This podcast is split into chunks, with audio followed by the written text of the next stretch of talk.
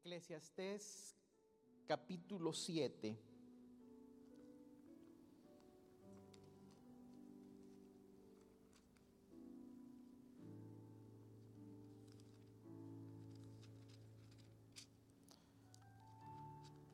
El versículo 10, Eclesiastés capítulo 7, versículo 10.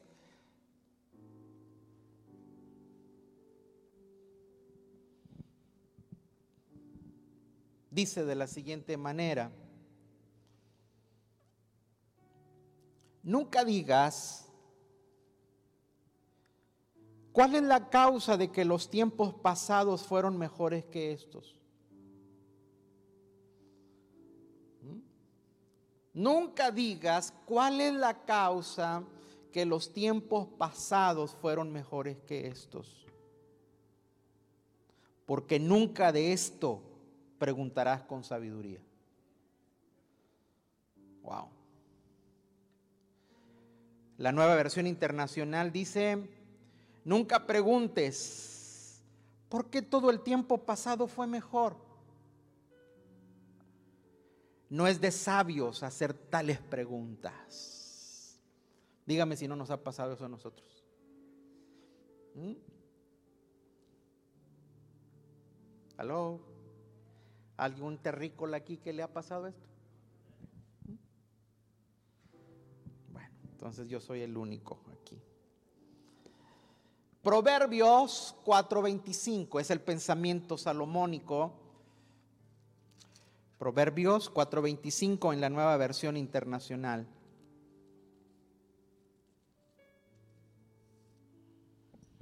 ¿Ya lo tiene? Pon la mirada en lo que tienes delante. Fija la vista en lo que está frente a ti.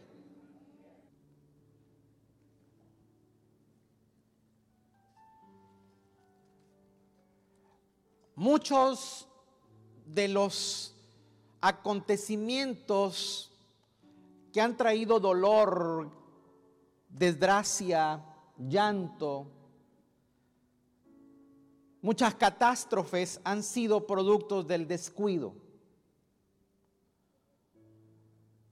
Muchos accidentes ocurren por distracción. Las estadísticas sobre las muertes automovilísticas por ir distraídos con el celular han aumentado catastróficamente.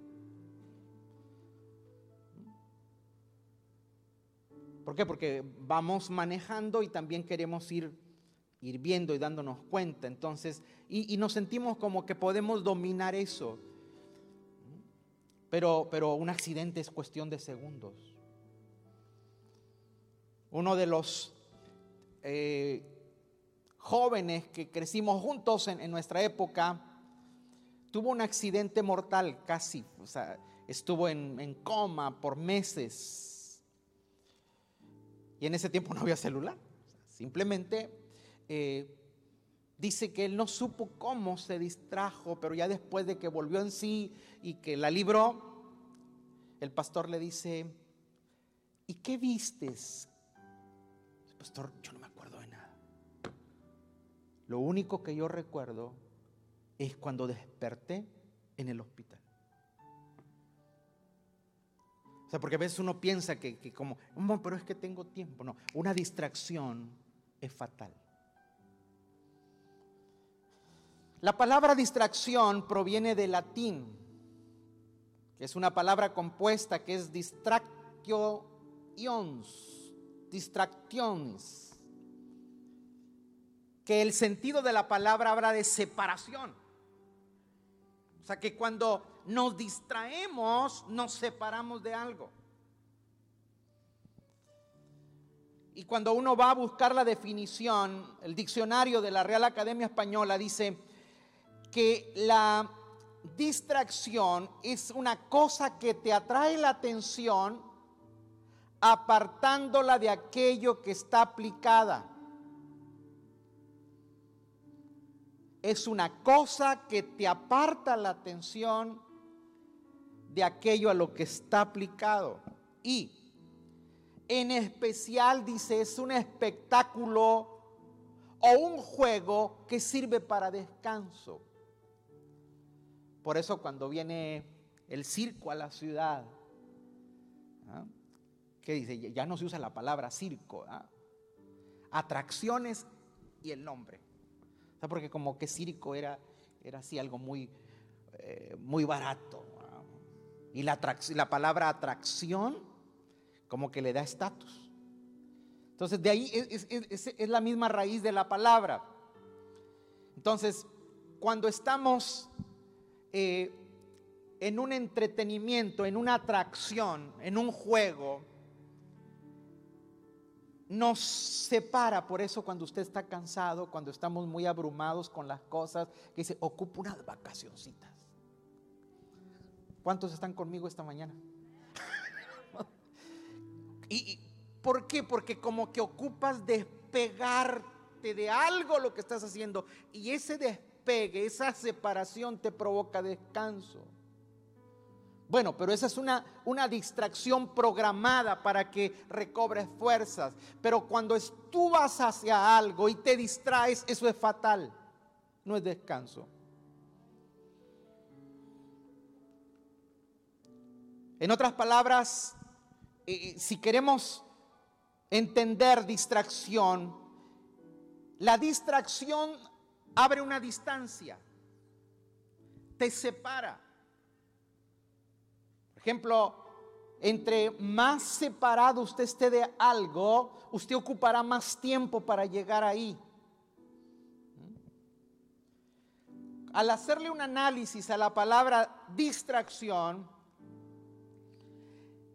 es Puede ser cosas, personas o lugares que te apartan de tu asignatura. Vea conmigo, cosas, personas o lugares. Hay cosas que nos separan de lo que tenemos que realizar en la vida. Hay lugares que nos pueden separar para cumplir el propósito que Dios estableció en nuestra vida. Y lamentablemente puede haber personas que te distraen para cumplir tu propósito. La distracción causa que pierdas el enfoque. La distracción es como no saber a dónde voy. La distracción atrasa tu progreso. La distracción atrasa las metas. La distracción aún atrasa el cumplimiento de una palabra. Muchas palabras que Dios nos ha soltado, muchas palabras, aún la palabra profética puede quedar suspendida, puede quedar en un estado de postergación porque hemos estado distraídos en algo a lo cual fuimos llamados. Levante su mano derecha conmigo y diga, hoy alineo mi corazón para enfocarme en lo que Dios me ha establecido. Alguien dijo, donde pones tu mirada es donde terminarás. Hacia donde usted mira, ahí llega. Y lo que atrapa tu atención es donde estará tu pasión. Usted no le puede meter pasión a aquello que no está viendo. Toda la guerra, cuando usted ve la escritura, toda la guerra es una lucha de enfoque versus tentación. Dios cuando coloca a las primeras personas, a la primera pareja, a la primera familia, les asigna una tarea. Pero entró la guerra, captar la atención, distraer. Muchas de las bendiciones se bloquean. No tenemos acceso porque el enemigo es experto en distraernos. Los constructores de la torre de Babel, ¿han leído la Biblia? Por favor, ponme eh, Génesis 11, verso 1. Tenía entonces toda la tierra una sola lengua y unas mismas palabras. Ya conmigo, misma lengua, mismas palabras. Otra vez, misma lengua, mismas palabras. Señores, es que todos hablaban lo mismo. Cuando todos hablamos lo mismo, cuando estamos en común acuerdo, diga que las cosas van a caminar. Y aconteció que cuando salieron de oriente y hallaron una llanura en la tierra de Sinar y se establecieron ahí, y se dijeron unos a otros, hagamos ladrillo, cosámoslo con fuego, y les sirvió el ladrillo en lugar de piedra y el asfalto en lugar de mezcla. Y dijeron, vamos, edifiquemos una ciudad y una torre cuya cúspide llegue al cielo y hagamos un nombre. Por si fuésemos esparcidos sobre la faz de toda la tierra. Y descendió Jehová. A, ver, léalo conmigo ahí, por favor. Lea, por favor, ahí. Y descendió Jehová para ver la ciudad y la torre que edificaban los hijos de los hombres. Los hombres que edificaron Babel estaban en contra del propósito de Dios que había establecido. Dios había establecido que los que los hijos de los hombres poblasen la tierra, que llenasen la tierra. Pero estos dijeron no. Ellos tenían otro proyecto en mente y ellos se propusieron hacer algo, porque cuando tú estás enfocado, no importa que lo que estés haciendo no lo apruebe Dios. Por eso hay gente que no ama a Dios, que no conoce a Dios, pero que si se enfoca logra las cosas. Y a veces los que no conocen a Dios tienen aún más éxito, tienen más alcance que los que conocemos a Dios. Los constructores de la Torre de Babel estaban equivocados, pero enfocados. O sea, estaban equivocados, pero enfocados. Y cuando tú estás enfocado, nada logra detenerte. Es más, para parar ese proyecto, Dios tuvo que bajar. ¡Wow! En otras palabras, que cuando hay enfoque, Dios baja.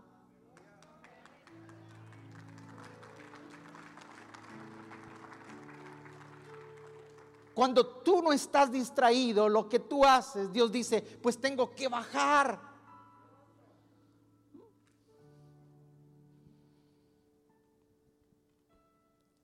Conmigo, Dios se va a hacer presente donde hay enfoque. Declara que Dios se hará presente en lo que tú estás haciendo, en lo que tú vas a realizar. Declárelo por la fe en el nombre de Jesús. En otras palabras, si los malos prosperan, si los malos prosperan,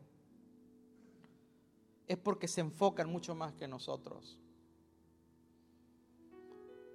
Por eso, uno de, las, de los propósitos del enemigo es detenerte. ¿Cómo te detiene Satanás? ¿Cómo detiene Satanás el progreso de la iglesia? Distrayéndote. Distraídos. El apóstol Pablo advierte a la iglesia en Corinto que tenga cuidado Segunda de Corintios 11:3.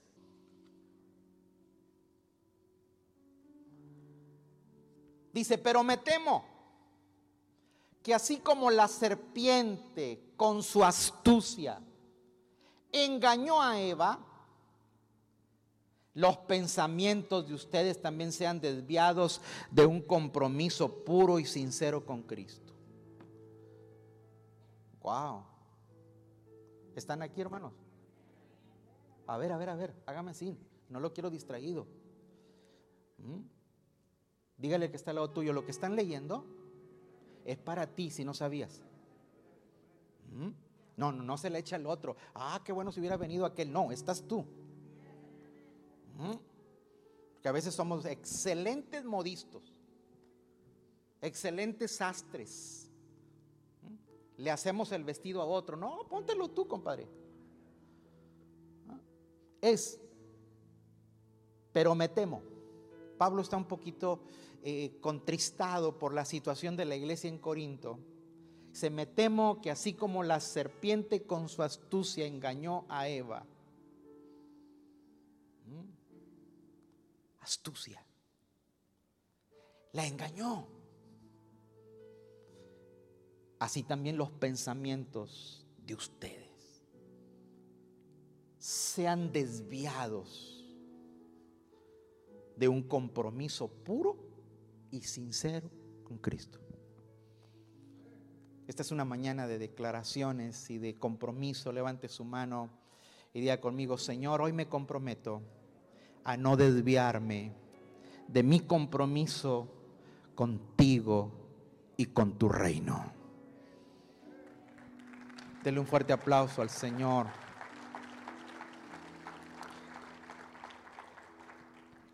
¿Por qué? Porque el enfoque da claridad. ¿Y la distracción que produce? Confusión.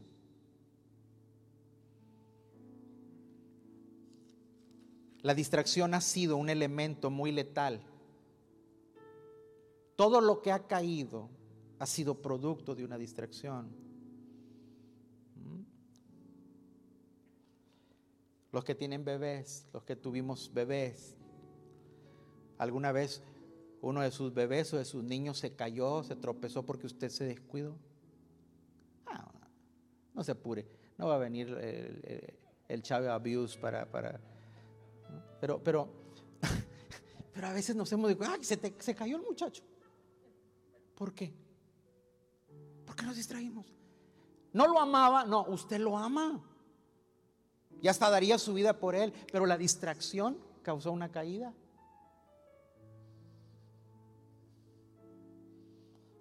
No sé si mi mamá se recuerda, pero yo era muy niño, muy niño, porque tengo nociones muy, muy nebulosas de eso.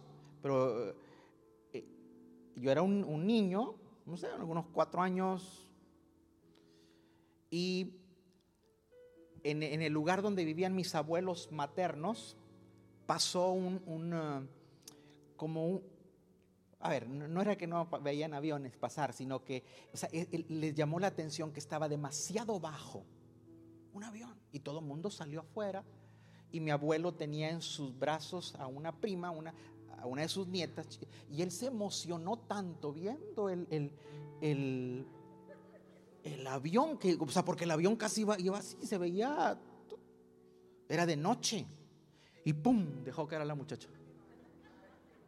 ¿Mm? Se dio un suelazo ¿ah? que casi la desnuca. ¿Era falta de amor? No, fue distracción. O sea, muchas cosas se nos pueden caer por estar distraídos. La primera pareja se reveló por perder el enfoque. ¿De dónde quitó el enfoque? Porque la primera pareja quitó el enfoque del árbol de la vida y concentró su mirada en otro árbol. Y por verse concentrado, por verse distraído, viendo el otro árbol, fueron expulsados. Y es lo que conocemos como la caída del hombre. Génesis 19, 26, ahí hay otro relato. Pero la esposa de Lot miró hacia atrás y se quedó convertida en una estatua de sal.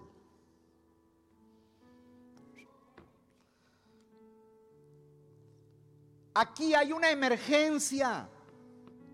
Aquí hay que accionar rápido porque viene un juicio sobre Sodoma y por intervención de Abraham, ¿te acuerdas que Abraham eh, era un hombre con un corazón eh, muy, muy paternal? Y cuando se entera de que Sodoma y Gomorra iba a ser destruidos, eh, le dice a Dios, no, no seas ingrato, ahí está mi sobrino Lot. ¿Mm? O sea, el tipo no merecía eso. Pero Abraham tenía entrañas de misericordia. Señores, hay gente que no se merece tu intercesión, pero por amor, por amor tú lo haces. ¿Mm? Es más, hay mucha gente todavía respirando por la intercesión y el amor de otro.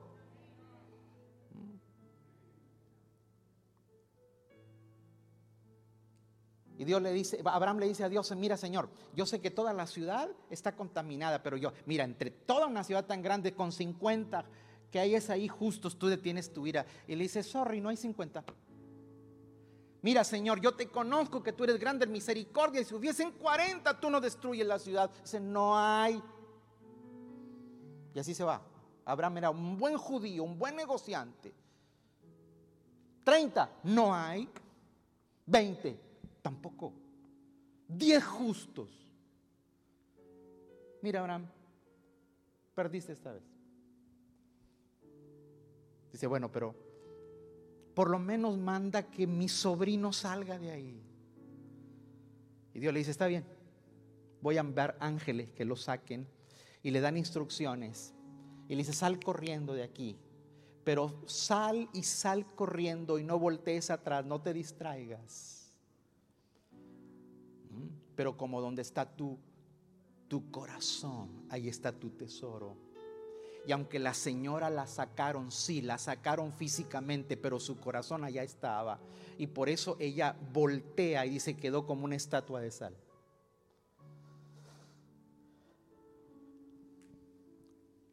Por lo menos si fuera sal. Pues si fuese sal, por lo menos te usan en algo. Por lo menos le da sabor a algo. Pero una estatua, o sea, lo que está diciendo, las personas que hacen su mirada hacia atrás se quedan petrificadas, ya no sirven para accionar en nada.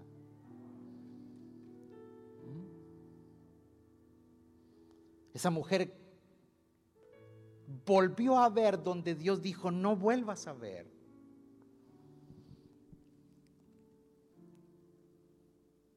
David el hombre conforme al corazón de Dios, por mirar donde no debería de mirar, perjudicó su liderazgo. David perjudicó su llamado, porque él se distrajo mirando a donde no debería mirar y acostándose con la mujer que no le correspondía.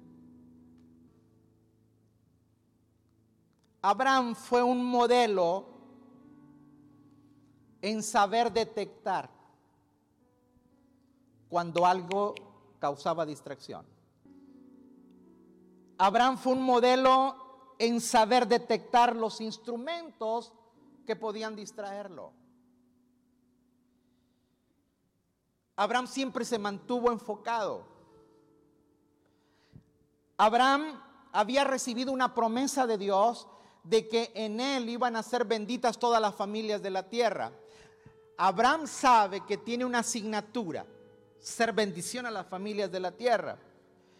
Pero él llega un momento en que se entera que su sobrino Lot es un estorbo.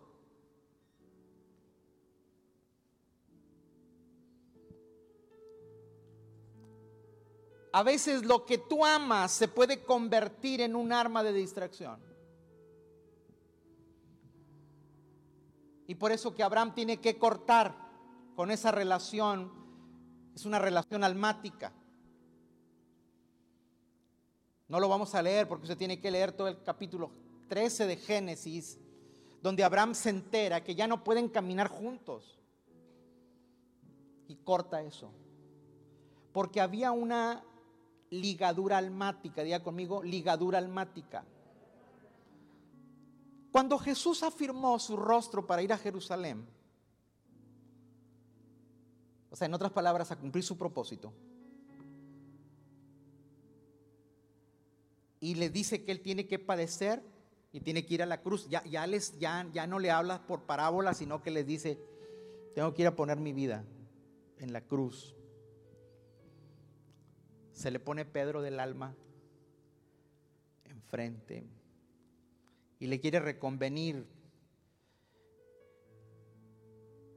Y le dice, es que no puedes ir. En ese momento que Jesús tiene a uno de sus discípulos más amados, Jesús sabe que Pedro lo está hablando con sinceridad y con amor.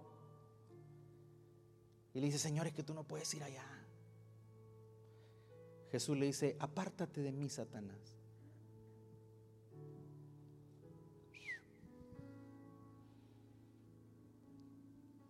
¿Te imaginas? Que una persona que usted quiere le diga a usted, quítate, Satanás. ¿Cuántos seguirían hablándole? No, no me contesten. Lo que Jesús está detectando, que Pedro se está convirtiendo en un elemento distractorio.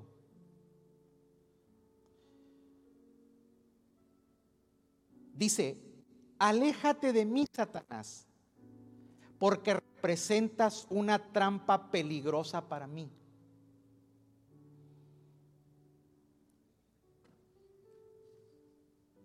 Jesús se volvió y le dijo a Pedro, aléjate de mí, Satanás. ¿Quieres hacerme tropezar? No piensas en las cosas de Dios, sino en las de los hombres. ¿Ya está aquí?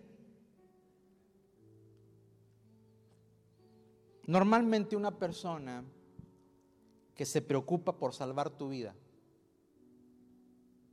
debería ser tu amigo.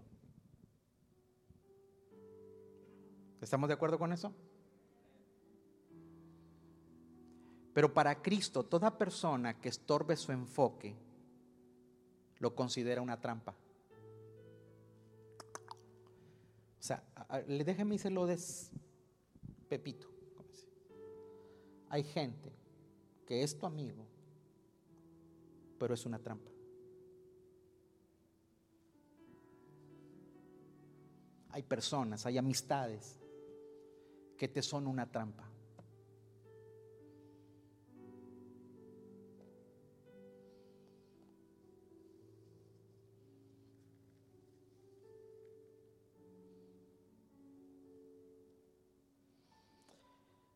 Debemos poner atención a las relaciones almáticas.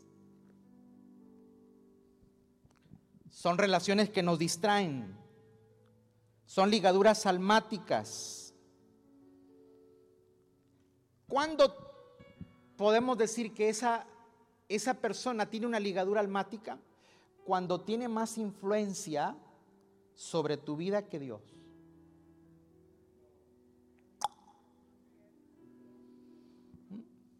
Cuando una persona ejerce más influencia que Dios en ti, usted tiene una ligadura almática.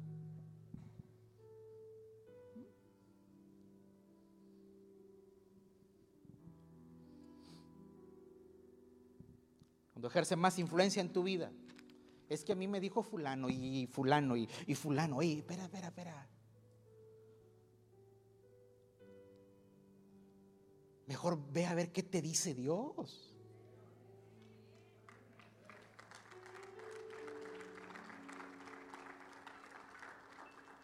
Es más, hay gente que te quiere, pero no ama lo que Dios te asignó. Sí, Señor.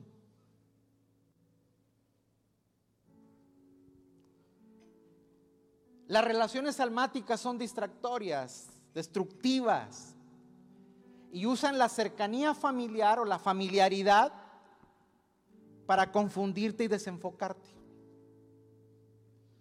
de las prioridades del reino de Dios.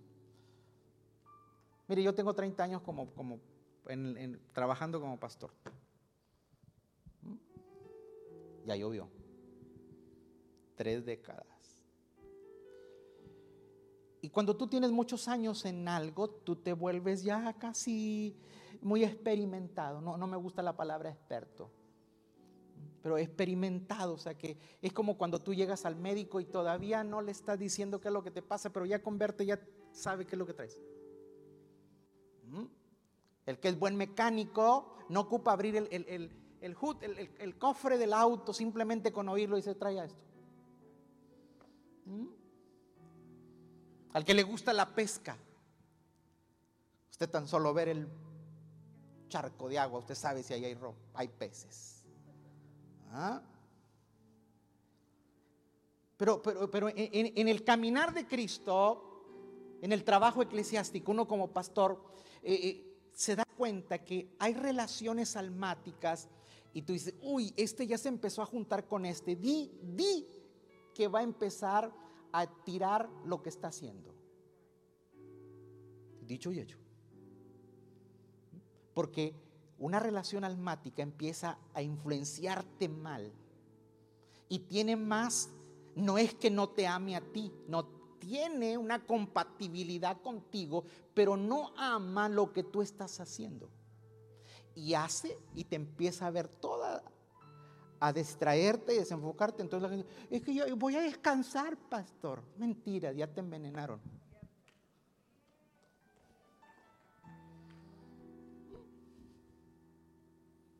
Distraído. Porque empezaste a codificar humanamente.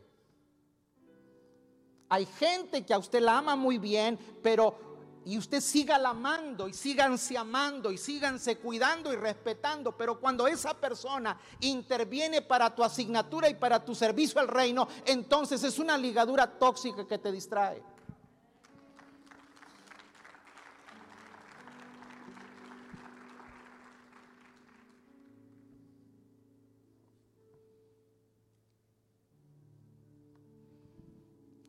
Yo cuando veía, yo hubo un tiempo que tuve unas personas que, uy, yo les decía, los, en México existió una campaña de vacunación, los que, los que crecieron en México, que se llamaba el paludismo. ¿Cuántos, ¿Cuántos oyeron esa palabra? Ok. O sea, era un, programa eh, del gobierno que iban por todas las comunidades vacunando. ¿Por qué? Porque había muchos problemas de pandemias, eh, eh pero no a nivel global, pero, pero para el apolio, para ese, y iban las, las personas que hacían ese trabajo en sus, en sus jeeps. Y cuando nosotros éramos niños, nada más oíamos que venía el paludismo, que veías tú de lejos el jeepecito ese, tú corrías de esconderte porque sabías que te tocaba el piquete.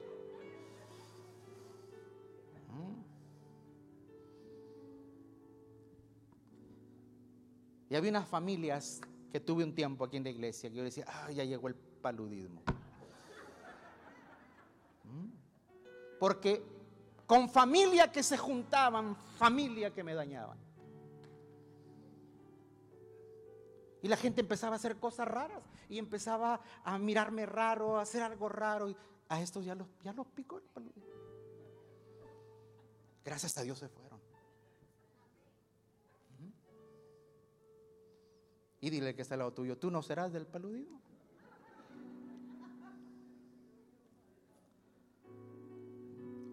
la gente que se pone al lado tuyo, anímalo, proyectalo, inspíralo. Tal vez lo que está haciendo él no sea agrado a ti, pero es su asignatura, no quieras que haga la tuya.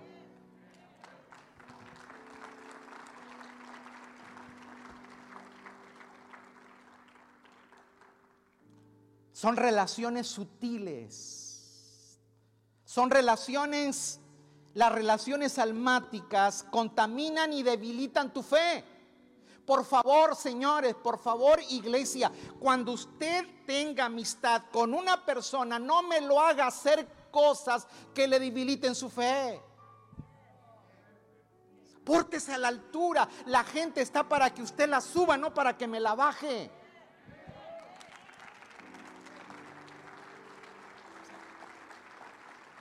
A veces hay gente buena que se convierte al Señor, pero se empieza a juntar con un cristiano y lo echan a perder. Por eso Jesús se molestó y le dice a los fariseos, ustedes que son religiosos son una generación de víboras. Dice, porque ustedes cuando llega uno, en lugar de expanderlo en el reino, le estorban y lo hacen peor que ustedes.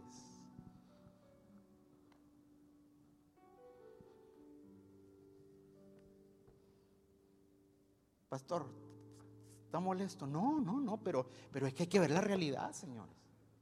A veces estamos tan distraídos y usted porque está distraído no me distraiga a otro.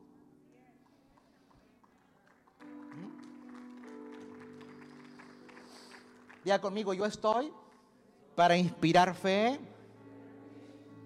Inspire fe. No me los inspire al vicio. Son relaciones sutiles donde hay un, un afecto por tu persona, pero por no por la visión de Dios.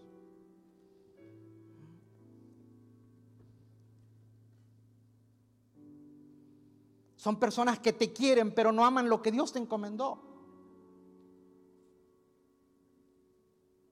Uno de los teólogos, J.C. Riley, dijo, nunca tengas una amistad íntima con alguien que no tiene una amistad con Dios.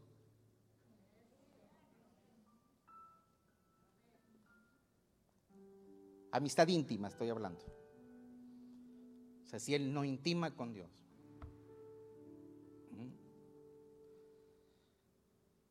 Dicen que había un pastor, déjenmelo. Sí, porque acá también se dan. Este, y había un hombre que no era fiel con Dios. Y un día eh, el pastor va y lo visita a la casa. Y le dice, pues te hemos extrañado, Dice, sí, pastor, sí, pero, pero mire, mire, este, eh, aquí le tengo unos diezmos. Sé con la gente lo que te quiere, como, como apaciguar y cállate. Y dice, mire, aquí tengo juntado unos diezmos y unas ofrendas para la iglesia. Dice, pastor, ah, qué bueno. Pero me interesa que tú vayas, que tú estés ahí. Y ya se va y el pastor dice, déjame orar por esto. Y el pastor empieza a orar y está orando con los ojos abiertos. Y el hombre le dice, no, no, pastor, cierre los ojos. O sea, porque él, pensaba que si no cerraba los ojos, como que la oración no tiene, no tiene power. Cierre los ojos. dice el pastor, no, hijo. Si yo con los ojos abiertos, tú le robas a Dios, imagínate si lo cierro.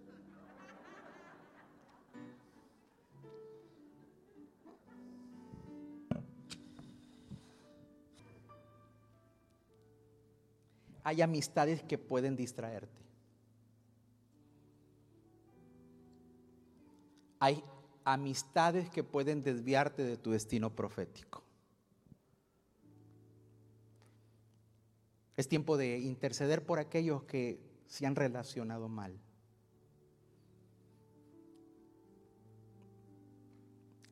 ¿Sabes cuál es el punto favorito de Dios para entrar a tu vida? Voy a decir algo muy fuerte. El punto favorito de Satanás para entrar a tu vida es siempre a través de alguien cercano a ti.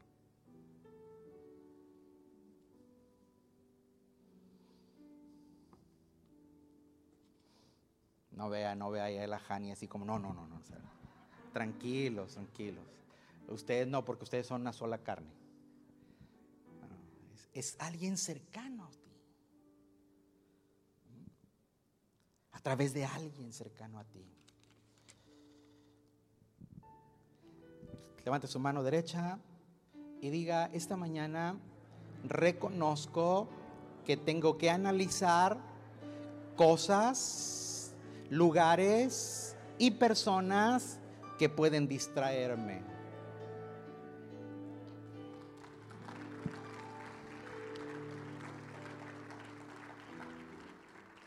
Y por último, tu pasado también puede ser un elemento de distracción. Tu pasado puede ser un elemento de distracción. Cuando usted maneja, tiene frente a usted un enorme parabrisas. ¿Mm? Usted va en su auto. Y para ver hacia atrás tiene un pequeño retrovisor. Usted tiene que ver hacia adelante, Porque si usted se enfoca en el retrovisor, usted se estrella. No podemos ignorar que tenemos un pasado. No podemos ignorar que lo de atrás, como dice Salomón, quizás fueron cosas buenas. O quizás lo de atrás también fue muy dañino. Pero eso no puede conducir tu vida. Lo que conduce tu vida es lo que está por delante, no lo que quedó atrás.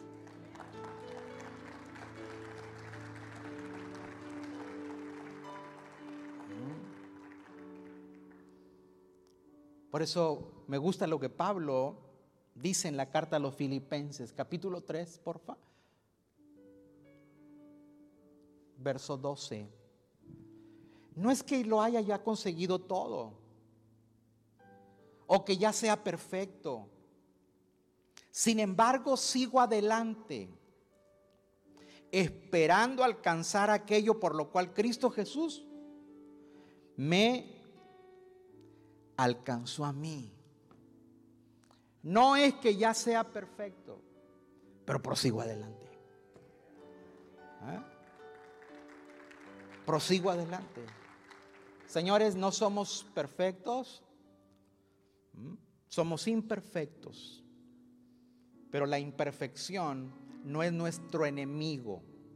Al contrario, la imperfección es en lo que Dios toma para pulirnos y seguir avanzando. ¿Mm? Lo que sí Dios ve que puede ser una, una fatalidad es distraernos.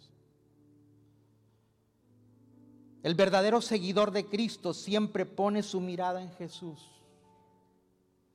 Hebreos 12:2. ¿Qué dice? Léalo fuerte conmigo. Fijemos la mirada, ¿dónde? A ver, ¿dónde hay que fijar la mirada?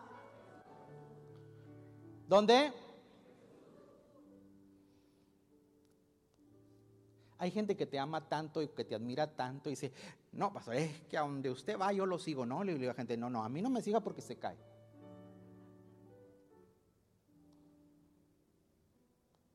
No importa cuántas cualidades usted tenga, admirables, dignas de imitar.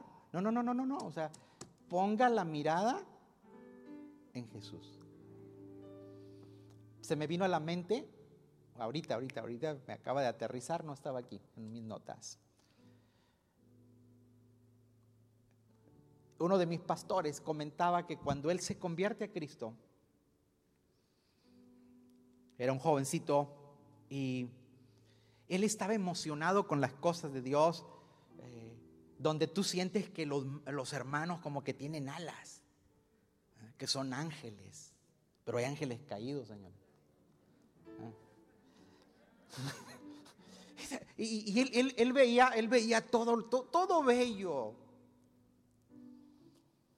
Y un día dice que al salir del servicio de la, la tarde, ya noche, ah, había uno de los hombres líderes de la iglesia que él admiraba y respetaba y lo veía como, como el hombre que figuraba y, y como se hizo de noche. Quiso alcanzarlo para acompañarse en el, en el camino. Dice que cuando ya lo iba alcanzando, el hombre mete su mano, saca una cajetilla de cigarros y encendió un cigarro y él vio todo el movimiento y él a eso lo petrificó, lo dejó. Y él en lugar de seguirlo y alcanzarlo, pues, pues no le vas a hacer. ¿Mm? Dice que se regresó muy triste a la casa de su pastor. Y le empieza a contar la historia. Y dice que mientras le contaba la historia, él muy afligido, su pastor se estaba riendo. Y como que decía, pues que esto no es para risa. Y cuando termina de hablar, le dice, Juan, que así se, se llama, Juan, el día que te falle Cristo, vienes a decirme y yo y tú juntos nos vamos al mundo.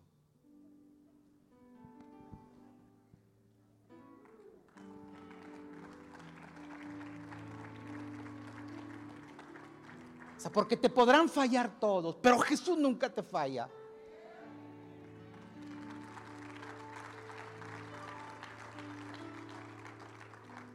¿Por qué? Porque el verdadero seguidor de Cristo mantiene su mirada puesta en Jesús. Pero usted no puede seguir gente, señores. ¿Mm?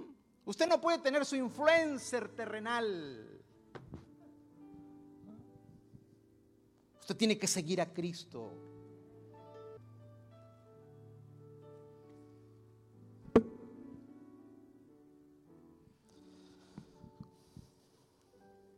¿Cuántos trajeron su mano derecha?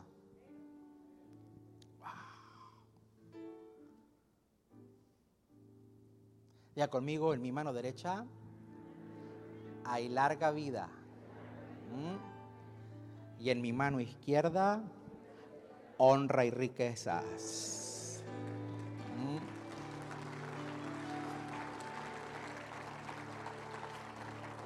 Pero, pero quiero que levante su mano derecha o con la que usted pega más fuerte y diga junto conmigo, hoy me levanto a corregir toda distracción. Confronto todo desenfoque en mi alma. Otra vez, confronto todo desenfoque en mi alma.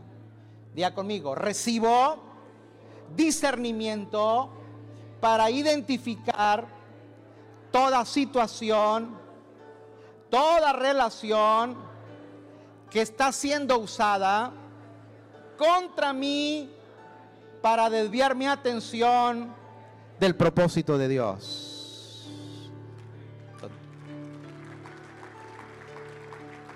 Todavía no termino, levántela. Confieso, vivir enfocado, cumplir su propósito en esta tierra. Amén.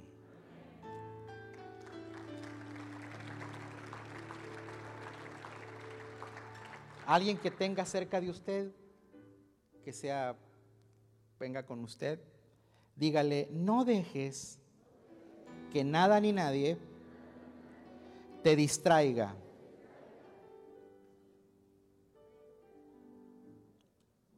No dejes que nada ni nadie te distraiga.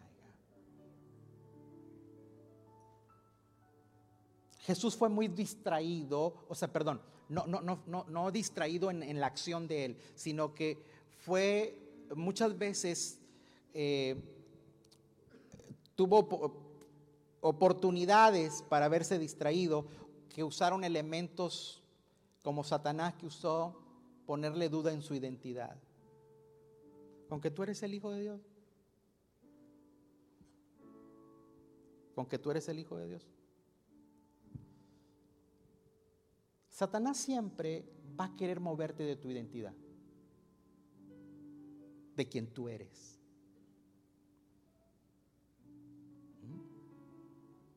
Satanás, los enemigos siempre tuvieron elementos para distraerlo. ¿Con qué? Con las críticas. Si usted, si usted no está bien parado, una crítica te saca de la jugada.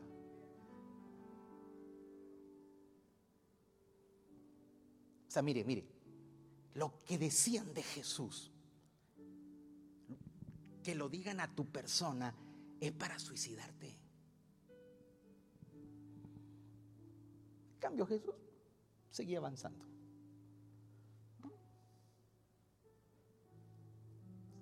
La crítica no puede sacarte de tu propósito.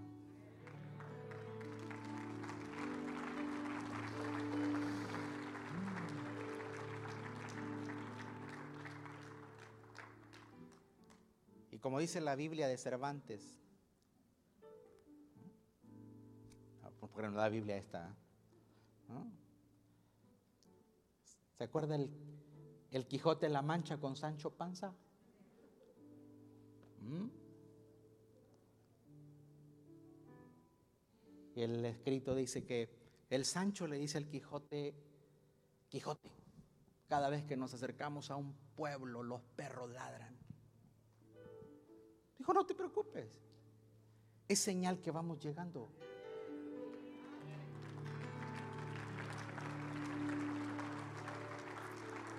Porque siempre, siempre que tú estás a la frontera de una nueva dimensión, siempre Satanás se atravesará a ti para sacarte de la jugada. ¿Mm? Así que si te critican, te están dando publicidad gratis. Amén. Diga conmigo, prosigo al banco. No me voy a distraer porque la distracción te gasta, te gasta y te desgasta. Te desgasta, te cansa. Siempre andar defendiéndose. No, mira, es que lo que dijo aquel de mi no, no, cállese. Usted no tiene que andar defendiendo lo que no es cierto. No, pero es que está diciendo mentiras de mí. Déjalo tú mismo estás diciendo que son mentiras. Entonces las mentiras se caen solas. Porque usted se empeña a defender algo que no es cierto.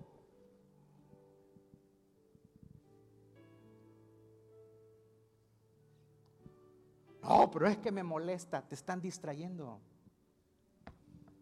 Estás siendo distraído.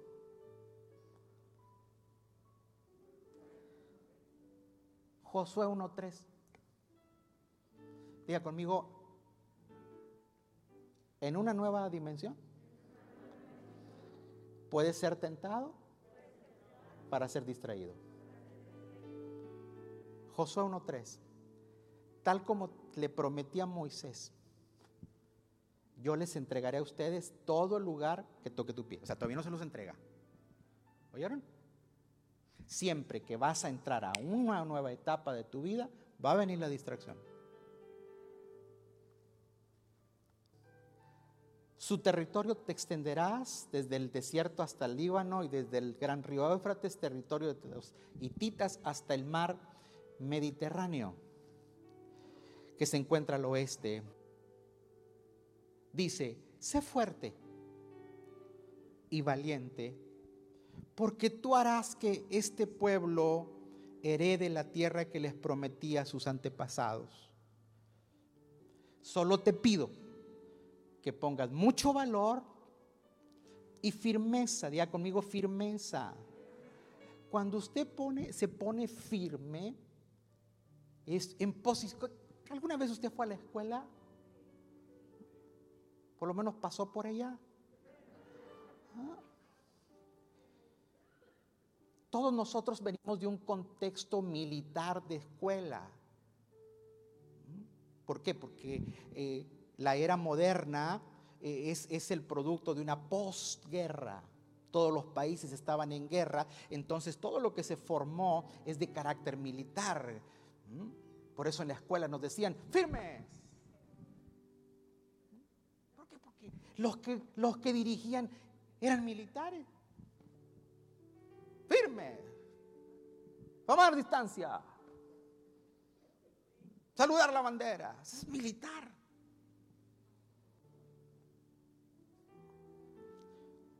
Un soldado tiene que estar firme. Cuando usted está firme es porque tiene la frente para enfrente.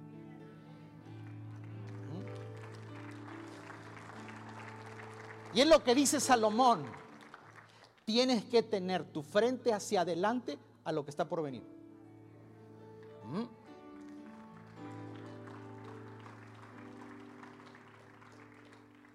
Por eso Jesús dice que cuando se levantó para ir a Jerusalén, dice, y puso su cara como un pedernal. ¿Qué es un pedernal? Era una piedra maciza. O sea, que no importa lo que te tire, no importa lo que te venga, usted llega porque llega.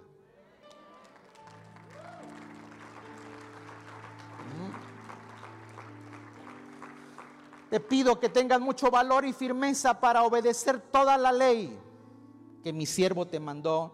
No te apartes, no te apartes, no te distraigas de ella para nada. Solo así tendrás éxito donde quiera que vayas. Recita siempre el libro de la ley y medita en él de día y de noche. Cumple con cuidado todo lo que en él está escrito y así prosperarás y tendrás éxito. Ya te lo he ordenado otra vez. Sé fuerte y valiente. No tengas miedo ni te desanimes, porque el Señor tu Dios te acompañará a donde quiera que vayas. Levante su mano al cielo y dele gracias, porque lo tenemos a Él. Él nos acompaña en nuestras jornadas. Él va delante de nosotros, puestos los ojos en Jesús. Padre, esta mañana te damos muchas gracias por la palabra y pedimos que, así como lo hemos confesado, hemos pedido discernimiento para poder erradicar de nosotros lo que nos distrae. Yo pido que cada uno de nosotros analice las cosas, los lugares, las personas que pueden separarnos de nuestro destino profético. Y que tanto como personas, como hijos de Dios y como iglesia, cumplamos la visión que tú nos has puesto. En el nombre de Jesús. Amén.